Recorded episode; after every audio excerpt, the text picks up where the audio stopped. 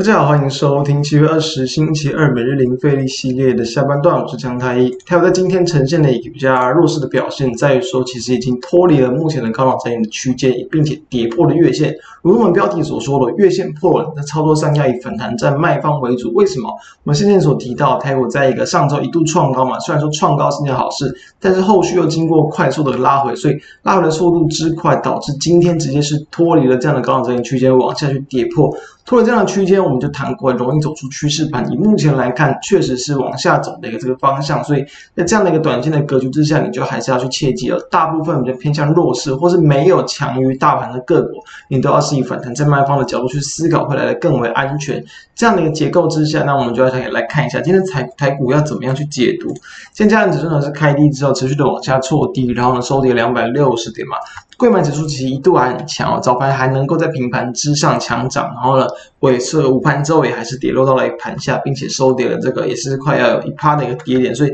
这样的一个弱势的表现，从线型就可以看到，今天是直接去看在月线月线附近，并且往下跌破，速度很快，同时也去跌破了在这个七月九号当天的最低点，就是一七五九七点这样的一个颈线的位置。虽然说在短线上来看，虽然说好像没有爆量哦，就是价跌量缩，或许这个地方可能又会有反弹，又有支撑。不过呢，在这个线形为主的一个技术面型的观察之下，我们还是会建议啊，你既然月线这个地方没有快速的站回，你整体的一个这个盘面的一个信心就会受到影响，所以这是目前首要重要的一个这个重点。那如果你要对应到下方的支撑，你就可以先往前六月中下旬这个高点的位置，大概就是在一七四零零附近来去抓，抓在这个地方会不会就会成为这样的支撑？然后甚至再往下就是去抓季线了。从这样几个角度去看，那至少现现在的一个短线之后是一个比较偏向。空方的结构，因此操作上就是要去注意。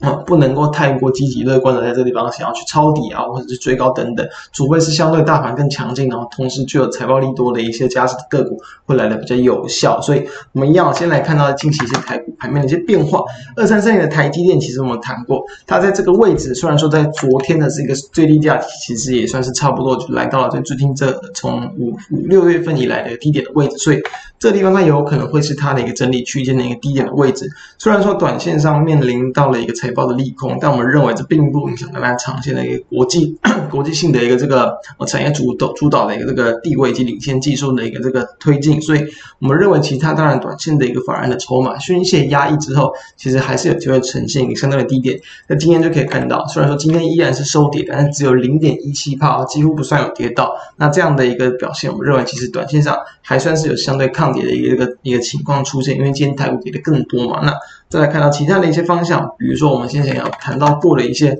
比如说，在一些 PCB 的一些部分呢、啊，三一八九的景硕，今天也算是跌落到了一个月线之下，但是跌的幅度不多，零点二六帕而已，但至少在线型上确实是拉了一根上影线，并且小幅度的往下去跌破了月线，所以这地方有可能就会进入到一个比较偏向高档横向整理的结构，那就要去注意说，接着你知道，如果没有办法再快速创高，可能暂时资金就不会这么青睐它，可以在筹码上可以看到，近期的外资也是有部分的去做这个短线调节的动作，三零三七的一个星星啊，我们来看到也是。一样都是比较偏向开始进入到横向整理，因为今天啊，在五日均线的持续上扬的情况之下，今天它虽然是一个红 K 棒，但是也是收一个小跌零点三五帕，然后也是收到了一个五日均线之下，所以短线上在大盘的压抑之下，很多的个股诶，其实这个短线上动能就没有这么的强劲了，相对更为强劲的，当然就可能是在于说今天这个因为 昨天这样的一个高端的利多消息嘛，这个疫苗通过这个。或者 EUA 的一个认证，所以也激励了其他的一些这个疫苗相关的概念股都不错的表现，像四一四的国光生也是一样，在经过第一档弱势整理，同时其他的近期的股价哦，已经算也是回撤到一个相对一个近近几个月来的支撑区，也就是在五月份的一个低点，大概四十八到四十八点五的位置。昨天的收盘是收在这个四十九嘛，是在这个位置没有脱离的很远，可以看到，但是七月十四号也是一样，收在四十八点七五，就是在大概四十八到四十九这个价位之间，也是它的最。近这几个月来的一个低点的支撑，那近期回撤到这边之后呢，开始今天往上转强。虽然是说是短线的一个题材力度的带动，不过我们认为在这样的盘面压抑之下，很多人都谈过嘛，其实有时候生技股跟大盘的方向会走一个反向，所以刚好趁着这样的一个台台股短线转弱，有机会他们可能都还会有在短线的一些动能，利用给大家来去做一个这个参考。那再来我们看到在其他一些部分，哦，比如说我们可以看到这个。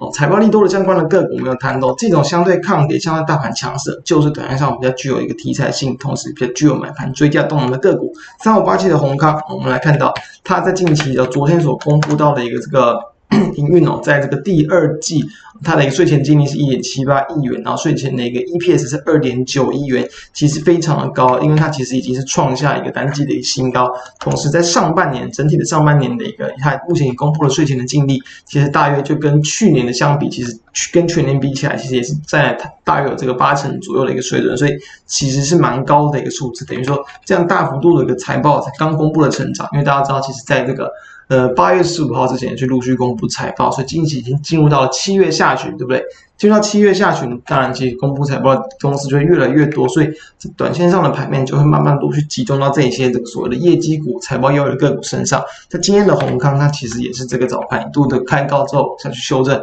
后续都能够见到很强劲的买盘，直接往上去拉高，然后几乎都是锁死在涨停的价位。所以这种标的，虽然说你可能没有及时的一个价位去做个先行切入，我们其实有在先行先去做卡位切入。那当然，就算你没有那么早去做切入，其实它这个位置我们认为仍然上相对安全。因为毕竟它这个地方有机会要去突破四月份的前高，可能在一百五、一百六十以上的一个价位突破之后，也有机会去形成新的一波这样的一个趋势盘往上去做的拉高，这是值得去观察的方向。那再来其他的一些方向，比如说像是在我们谈过的这个运输宅配相关的，也是因为在大盘的压抑之下，今天出出现了修正，二六四二的宅配通今天是收跌了四点